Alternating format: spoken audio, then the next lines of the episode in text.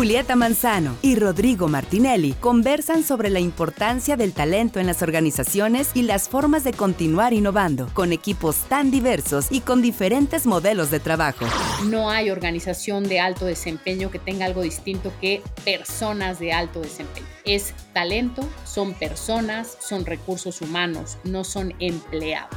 Escucha Multinube al Extremo, el podcast que te cuenta todo sobre la nube y sus implicaciones, en la voz de sus clientes, socios de negocio y expertos en tecnología.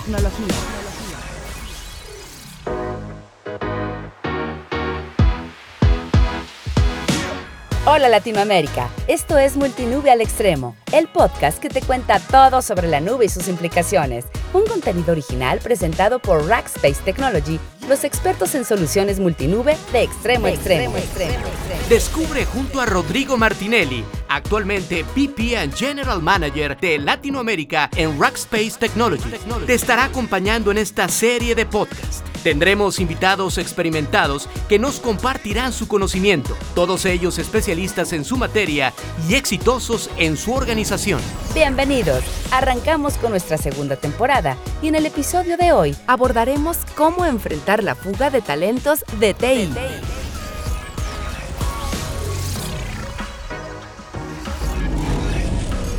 Hola Latinoamérica, esto es Multinube al Extremo, el podcast que te cuenta todo sobre la nube. Un podcast presentado por Rackspace Technology, los expertos en soluciones multinube de extremo a extremo. Mi nombre es Rodrigo Martinelli, soy vicepresidente y gerente general de LATAM en Rackspace Technology. Cuento con más de 20 años de experiencia en la industria de la tecnología y te estaré acompañando en este programa donde tendremos invitados que nos compartirán su conocimiento y las experiencias que han vivido con relación a la nube. Bienvenidos. Y como saben, estamos en nuestra segunda temporada. En el episodio de hoy le platicaremos cómo enfrentar la fuga de talentos en tecnología. Algunas recomendaciones que nosotros vemos como Rackspace Technology y que en compañía de nuestra invitada consideramos importantes para enfrentar este y otros desafíos. Hoy tengo el placer de tener más do que solamente una invitada en nuestro podcast, una amiga. Bienvenida Julieta. Qué gusto tenerte de nuevo con nosotros en otra iniciativa. Como siempre, eh, estamos juntos hablando de la fuga de talento. Martinelli, un placer. Encantada de estar contigo en esta fórmula que suena tan atractiva. Julieta Manzano, mujer mexicana y diseñadora del futuro, es consultora y conferencista internacional con 30 años de trayectoria, es una de las personalidades más influentes por su forma única de abordar los temas de negocios vinculados con las personas. El Instituto Tecnológico Autónomo de México le otorgó el título de licenciatura en Administración y el grado de maestría en Dirección Internacional. Y en la Universidad de Ashridge de Londres cursó el posgrado en Recursos Humanos y Compensación. Durante dos décadas, Mercer México ha sido su hogar profesional y producto de su meritoría carrera y logros notables, se convirtió en socia de la compañía en 2022. Colabora como analista de negocios en medios de comunicación masiva, preside diversas iniciativas para el desarrollo profesional, la equidad de género, la igualdad de oportunidades y la responsabilidad social empresarial. Es autora del libro Diseñadores del Futuro, en el cual invita a redibujar el mundo del trabajo con una propuesta que cuestiona y sacude al lector. De nuevo, Julieta, muchas gracias por estar aquí con nosotros y, su libro es increíble, yo tengo el mío y es así una lectura espectacular. Gracias Rodrigo, gracias amigo, aquí estoy. Eh, vamos adelante y creo que es un tema por demás interesante, ¿no? Sin duda, sin duda Julieta. Mira, acá en Rackspace Technology a inicios del año publicamos los resultados de una encuesta realizada a más de 1.420 líderes globales de TI de todas las industrias. Y aunque el desarrollo de la nube sigue siendo una de las máximas prioridades de las organizaciones, el 56% no contempla tener un centro de datos en cinco años. Un rotundo 77% de los responsables de la toma de decisiones de TI afirmó que la escasez de talento impide la adopción de nuevos métodos de desarrollo en la nube. La encuesta también detecta una evolución en cuanto a las prioridades de las organizaciones relacionadas con la nube, desde cuestiones básicas como agilidad, 30%, y la escalabilidad, 26%, hasta temas más sofisticados como la seguridad 46% y el compliance 36%. La nube ya no es algo nuevo, es una tecnología aceptada a nivel global y como siempre lo digo, llegó para quedarse. Prácticamente no existe ninguna organización que en la actualidad no esté experimentando el proceso de transformación a través de la nube. Al mismo tiempo, hay una serie de obstáculos que se interponen en el recorrido hacia esa transformación, sobre todo la falta de talento. Más que nunca, las organizaciones necesitarán confiar en la experiencia externa o en socios de negocio para lograr sus objetivos, puesto que siguen cambiando la infraestructura heredada y pidiendo que en la nube haga más. El talento de TI es difícil de encontrar y a su vez de mantener. Si se trata de talento, qué mejor que tener a nuestra amiga, nuestra invitada, Julieta Manzano. Julieta, vamos a empezar ya aquí con una pregunta muy importante. ¿Cómo no perder competitividad por la fuga de talento? Con mucho gusto, Rodrigo. Es una muy buena pregunta para comenzar, Martinelli. Eh, ¿Cómo le hacemos para que este concepto que nos eh, dejó y heredó Anthony Klotz, eh, The Great Resignation, no ocurra en nuestras organizaciones? Y es que cada organización, cada célula es nuestro pequeño México, es nuestra pequeña Latinoamérica o nuestro pequeño mundo en donde tenemos que cerrar puertas y ventanas para que el talento no solo no se salga, sino que se mantenga dentro productivo y contento. Tiene su arte, tiene su arte, Rodrigo, pero yo te diría que esta, este arte, este causar bienestar es rentable. Es increíble que yo te diga que invertir en la felicidad y en el bienestar de nuestros colaboradores es rentable, es negocio sin duda si ellos están bien, nada de que el cliente va al centro. Al centro estará el colaborador que cuidará del cliente. Y si nosotros ponemos a nuestro colaborador al centro, justo al centro de nuestra célula, estaremos primero eh, logrando conocerlo, que sería una de las primeras respuestas ante cómo no perder competitividad eh, por la fuga de talentos que me haces, Rodrigo. Primera es conocer mis demográficos. ¿Quiénes son? Igual que para elaborar un shampoo, necesitamos elaborar la propuesta de valor. ¿Qué les doy? ¿Qué no les doy? Suelo hacer un ejemplo, Rodrigo, diciendo que en algunas plantas del norte de nuestro país o en el Bajío veo todavía que se les entrega en Navidad un pavo a los, a los obreros. Eh, un pavo que van cargando en el camión, que pesa 4 o 5 kilos, eh, que no cabe en su refrigerador, que no cabe en su horno, que no saben preparar, que no les gusta y gastamos una X para tener un resultado de menos 3X. ¿Cuántos pavos tendremos en la propuesta de valor por no conocer a nuestra gente? ¿Por qué no desconectamos esos y redireccionamos inversiones? ¿Por qué no regresamos a que conocerles y diseñar cosas para su bienestar es negocio? El business case maestro de la organización Martinelli es el talento. Ese es el business case, es nuestra gente, es el ser humano, es definir su bienestar, es el ser más líquidos como organización para podernos mover de manera más flexible, mucho más ágil hacia lo que nuestro colaborador está pidiendo, em, sin duda con sus comportamientos, a veces implícitamente, a veces explícitamente, pero en ambos casos tenemos la obligación de conocerlos. Muchas gracias, Julieta. Hablaste de algo muy interesante que es básicamente el ser humano, ¿no? El talento como humano y la necesidad de las compañías invirtieran y, y en las personas. Pero ahora, con la, con la pandemia, nosotros ahora estamos, al menos acá en Rackspace Technology, nosotros tenemos un modelo híbrido de trabajo, ¿no? Entonces, ¿cómo nosotros vamos a conocer de verdad a las personas y construir una cultura en un ambiente de trabajo híbrido? Pues mira, Rodrigo, em, voy a ir a la definición para quien nos escucha de cultura. Cultura es el conjunto de hábitos y costumbres compartidos por un grupo. No lo que dice la pared de recepción, no lo que dice la página de internet. No, Martinelli, eso es demagogia. Lo que quiero es la realidad, es que tú me digas cómo es trabajar en Rackspace, qué les encanta, qué les molesta, qué les duele, qué les incomoda, qué les fascina, qué los retiene, qué los atrae y en ese sentido empezamos a definir cultura con ese conjunto de conductas, hábitos y costumbres que ese grupo tiene, esa célula de la que hablábamos al principio.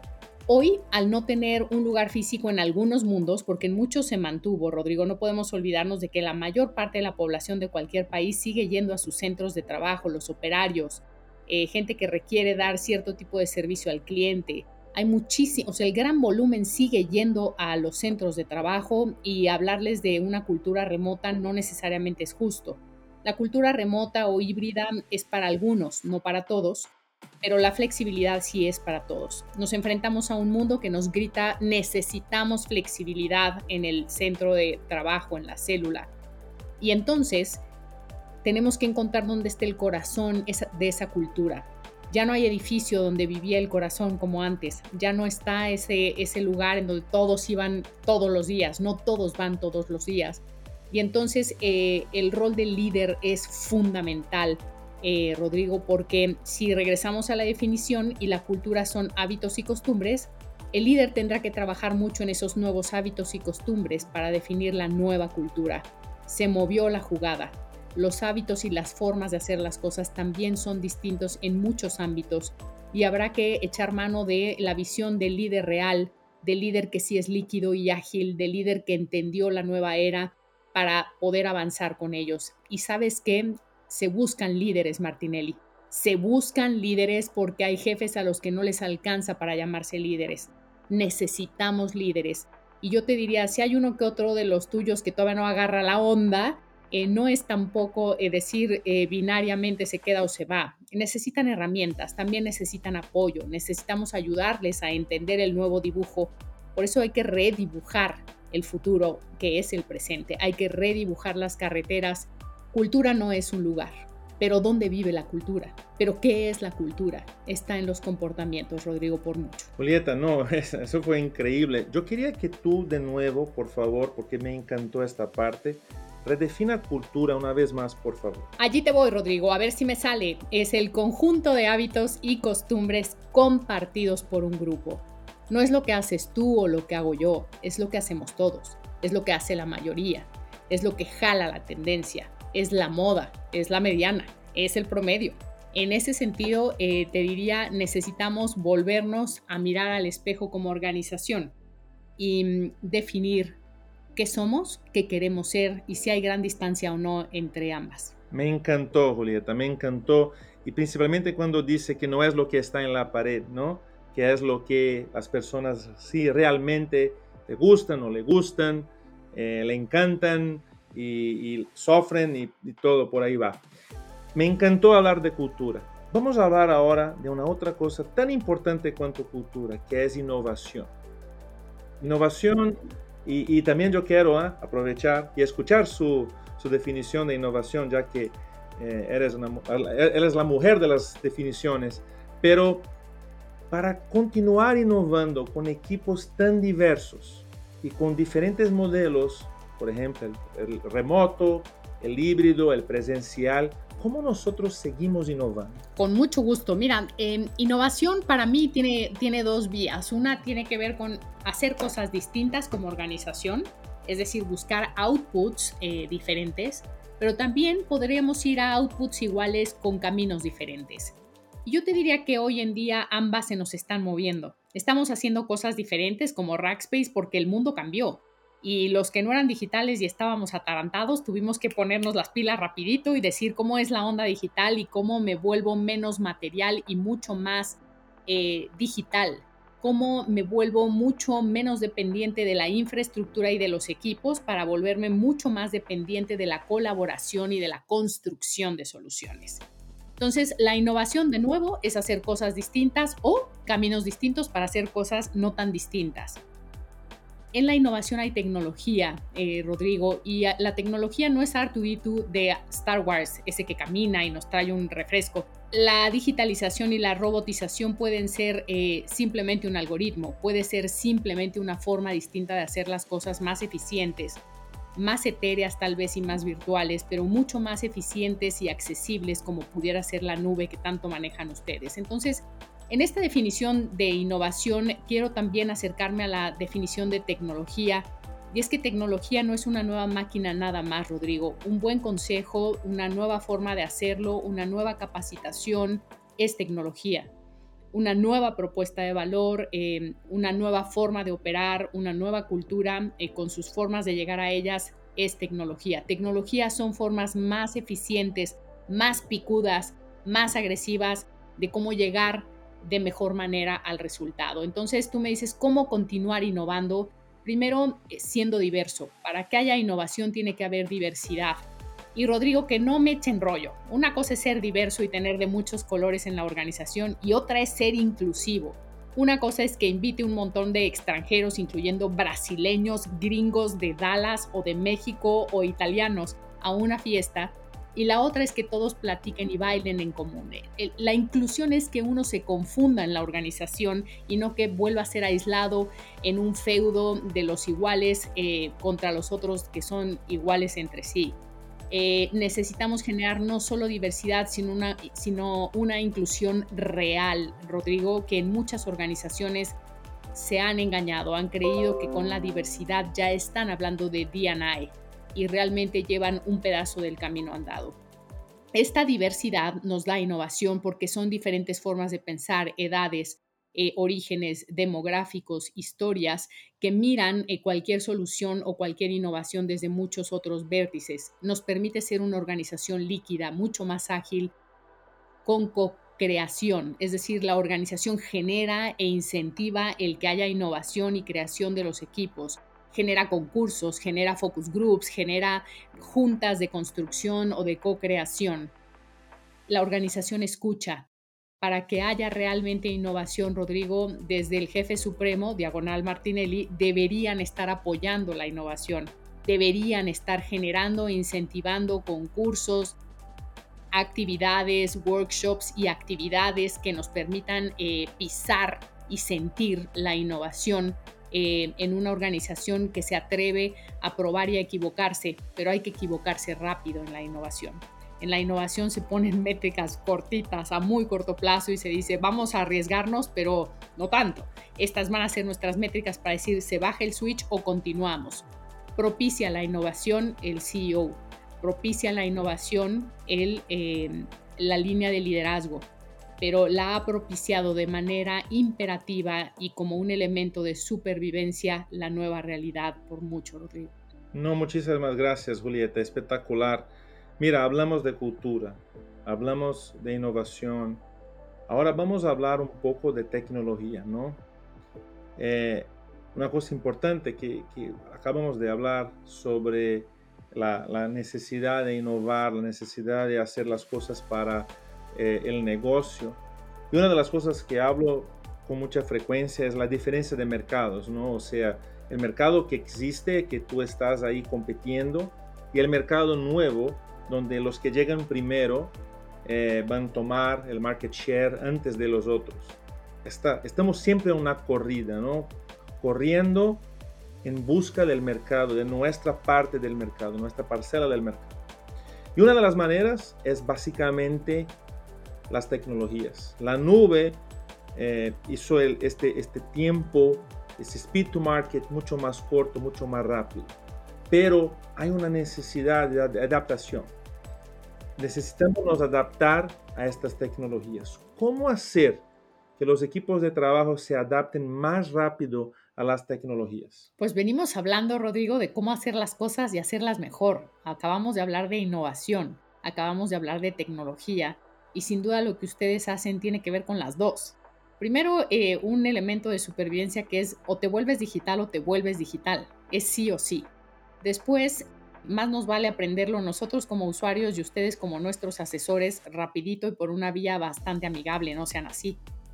Y eso tiene que ver también con la adopción y con el entendimiento, pero el capitán, los IT guys o los TI guys que llevan esto a nuestras células organizaciones, deben venir bien picudos. Yo te diría que hoy el juego y a futuro, eh, Rodrigo, la mayoría de los que estamos en el mundo del talento y del capital humano, sabemos que cada vez más estaremos buscando soft skills por encima de los hard skills. Y es que los hard skills pierden sentido sin soft skills. Y es que hoy todo dato, fórmula o manera de hacer las cosas, si sabes buscarlo, encuentras. Pero el tema de innovación, de ética, de creatividad, de moral, de, valores, esa no viene en ningún algoritmo. Esa se tiene que eh, crear equipos, el ser fluido, el ser ágil, el ser líquido, es un soft skill con el que vienes o no vienes. Eh, algunas se podrán acentuar o enseñar, algunas no. Entonces yo te diría cómo reducir la curva de aprendizaje para la gente de IT o de TI, que son nuestros gurús, nuestros yodas para los que usamos eh, este tipo de tecnología. Eh, necesitamos más yodas con soft skills. Necesitamos que esos, eh, esa entrada a las organizaciones mida el soft skill para que sea mucho más fácil que esta gente aprenda, reduzca esas curvas de aprendizaje, que sepamos qué tipo de perfiles vamos a atraer a la célula para que ese perfil les ayude a catalizar y acelerar su proceso de aprendizaje y den de alguna forma de aportación a la organización que tengan el fit cultural. Acabamos de hablar de cultura y no puedo empezar a parchar nuestra conversación. Tenemos que darle continuidad a la conversación y deberíamos cuidar que los valores, los orígenes y las formas de pensar hagan match con la cultura de la célula para que tampoco eh, vengan desconexiones en términos de, eh, temas tan esenciales como son los valores eh, que al final aportan tanto hasta el servicio al cliente. Que hagan fit no solo con la cultura, sino con nuestra era, tenemos eh, jóvenes pensando como baby boomers, Rodrigo, y baby boomers pensando como, como zetas. Mm, creo que la fecha de nacimiento no, no, te determina como el zodiaco. Eh, hay que ver mindsets y yo puedo tener chavos con mentalidad de ancianos y puedo tener ancianos con mentalidad de chavos. Y yo lo que necesito son mindsets, son soft skills, son habilidades y competencias. Es lo que busco para acelerar la máquina y, engrasar el engranaje de la organización. Actitudes y aptitudes, Rodrigo, me urgen. Eh, yo hago mucho más con un cuate con hambre que con un doctorado con bluff. Yo hago mucho más con el que quiere construir relaciones y redes y aprende rápido que con el que trae tres eh, eh, postgrades. Entonces voy a, voy a buscar mucho más afuera ciertas actitudes. Las aptitudes las vemos eh, en casa y vemos cómo lo hacemos, pero aprender sin actitud, aprender sin soft skills, Rodrigo, hace mucho más larga la curva de la que hablas. Hace mucho más costoso para la organización el lograr, si es que tenemos suerte, que eh, el individuo quede well done en términos técnicos. Eh, necesitamos comenzar mucho más de un escalón avanzado para ir ordenados en un entrenamiento que debe ir de menos a más. No puede ir revuelto, Rodrigo. El entrenamiento en una curva de aprendizaje eficiente debe ir con cierta lógica, con un storytelling, con un orden. Empezamos por el 1 y después viene el 2. No revolvemos para ver si el profesor del 8 está disponible y lo da primero y el que iba primero pues lo da después, no importa. Hay un orden en el aprendizaje. Vamos de menos a más. ¿Quién los entrena? No porque sea profesor y se haya leído tres libros es la mejor persona. ¿En manos de quién estamos dejando el crecimiento y el aprendizaje? ¿Emociona? Porque debería haber emoción y técnica. Punto. En ese orden. Yo no puedo aprender si no me emociona. Yo no puedo acelerar la curva de aprendizaje si eso no me toca las fibras del aprendizaje emocional un entrenamiento debe estar diseñado con emoción y técnica y el coach, el mentor, el líder que lo imparte debería ser eh, por mucho eh, un eh, proveedor y distribuidor no solo de esperanza de que vamos a aprender, sino de emoción y técnica.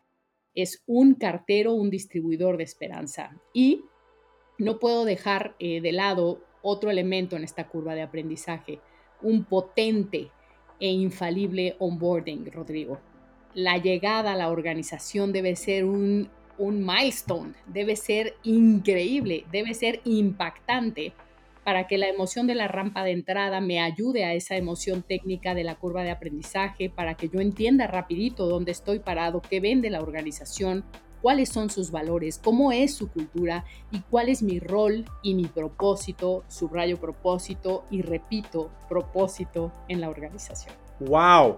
Julieta, eh, qué rico, señoras y señores. Yo no, yo no tengo siquiera palabras para describir todo lo que pasó acá y, la, todas las informaciones y la manera, Julieta, como tú hablaste sobre todos estos, estos temas de una manera muy, eh, eh, con mucho sentido y con una conexión en todos estos puntos. Entonces, si tú estás aquí en este momento, vuelva y escucha de nuevo todo eso porque fue de verdad una, una clase de, de, muchas cosas acá eh, en conjunto, un mensaje muy, muy, muy, muy potente, muy, muy interesante. Julieta, estamos ya caminando para, para el final y una de las cosas que yo quería... Vamos, Martinelli, vamos. Vamos, ¿no? Pero una de las cosas que yo quería hablar contigo es sobre el well-being, ¿no? Entonces, cada vez más, y hablamos en el comienzo de nuestra charla sobre la necesidad de conocer las personas, sobre la necesidad de, la, de, la, de, las personas comprender cuáles son sus, cuáles son sus necesidades y cómo mantener las personas satisfechas con su trabajo. Eh, creo que esa es la pregunta que todos que ingresaron en este podcast quieren escuchar. ¿Cómo nosotros mantenemos el talento satisfecho en un momento donde, como tú misma dijiste que me suenó muy bien, no es más que año, que año eh, eh, de, la, generación, y sí el mindset. ¿Cómo mantener eso? Con mucho gusto. Pues regreso a como empezamos y me encanta que el storytelling regrese a algún punto lógico, Martinelli, porque si no estaríamos muy mal parchando aquí o lanzando ideas sueltas. Em, sin duda empezamos hablando del business case maestro de la organización, que tiene todo que ver con el talento. No hay organización de alto desempeño que tenga algo distinto que personas de alto desempeño. Es talento, son personas, son recursos humanos, no son empleados. Entonces, lo primero que hay que cambiar es que creemos que no son sartenes, no son, no, son herramientas, son personas. En la medida que yo las conozco, que puedo describirte el mindset de mi organización, puedo crear tallas. El futuro del trato al ser humano va a ser customizado. Yo voy a tener la posibilidad de desarrollar una propuesta de valor para Rodrigo, conociendo sus preferencias y diciéndole qué puede hacer la compañía por él en términos de beneficios, de perquisites, de sueldo y de prestaciones. Mientras, podríamos conformarnos con dos o tres tallas, chico, mediano y grande. Pero en tu organización, ¿cuánto mide la espalda de una playera para el chico? Ah, en la mía 20 centímetros, ah, no, en la mía 40 y mm, cuando me dicen, no, Yuli, pues dime cuáles son los hits para darle a los colaboradores y que sean felices, eh, no puedo. No puedo porque tengo que conectarlo con tus demográficos, con tus mindsets, con quién, quién compone Rackspace, quién compone la célula de quien nos esté escuchando. Necesitamos decir cuántos tengo de cuáles. Tienes mujeres mamás solteras, tienes muchos más personas maduras, tienes chavos recién egresados, tienes hombres, tienes mujeres, tienes extranjeros. Tienes conservadores, tienes agresivos, tienes eh, amantes del riesgo, tienes adversos al riesgo. Una vez que entendemos los demográficos, eh, somos capaces de saber qué les trae well-being.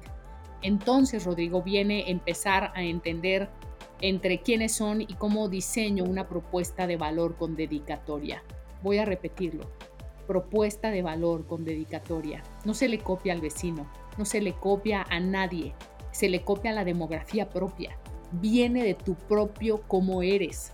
Y tu propio cómo eres te va a llevar a qué es lo que le raya a la gente para que se venga contigo. Eh, ¿Qué, es lo que le raya a la gente para que se quede contigo? ¿Cómo cerramos puertas y ventanas sin que se sienta una cárcel de oro? ¿Cómo soy feliz en mi organización? ¿Cuáles son los elementos que más valora el colaborador al día de hoy?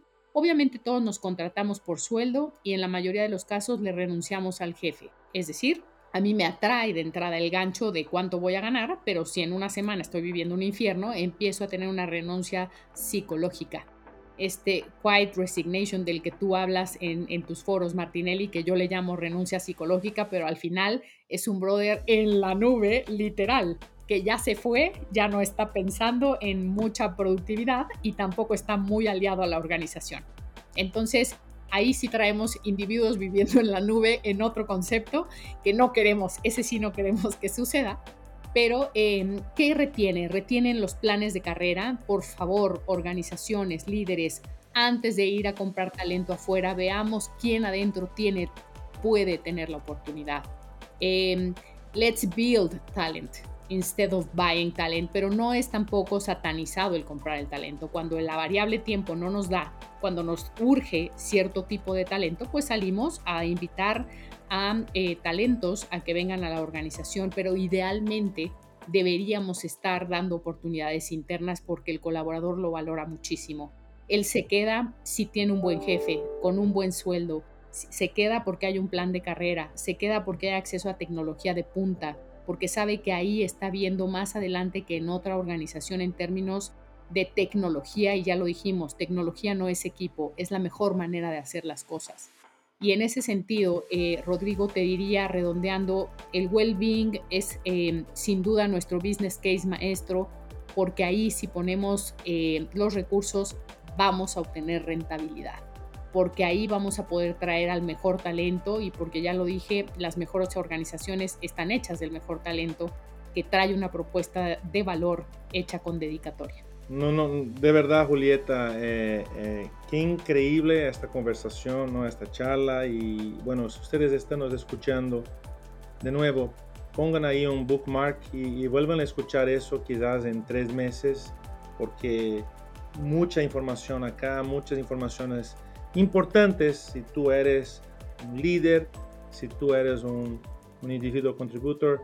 Eh, tú, tú, tienes ahí muchas cosas para comprender de nuestro comportamiento en ese momento de la historia, pero también comprender cómo nosotros como líderes y como compañías tenemos que tratar del talento.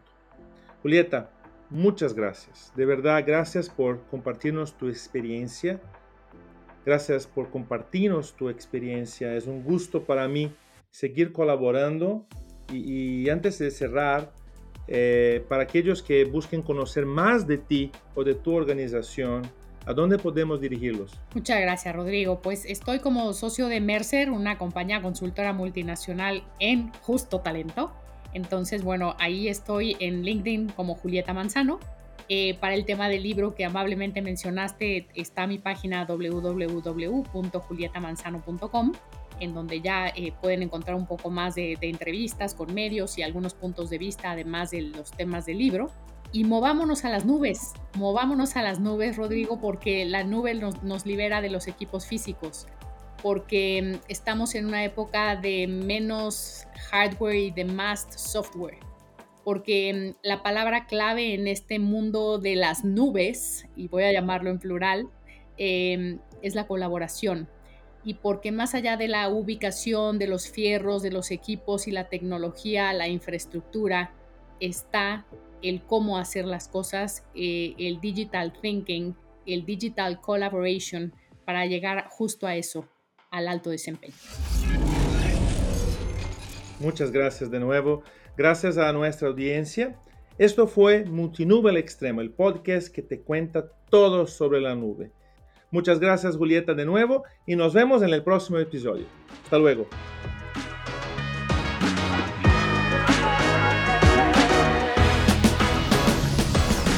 Gracias a nuestra audiencia. Esto fue Multinube al Extremo, el podcast que te cuenta todo sobre la nube. Si te ha gustado este contenido, compártelo. Si te quedaste con alguna duda o te gustaría profundizar en algún tema, escríbenos a descubra.rackspace.com. Nos vemos en la próxima.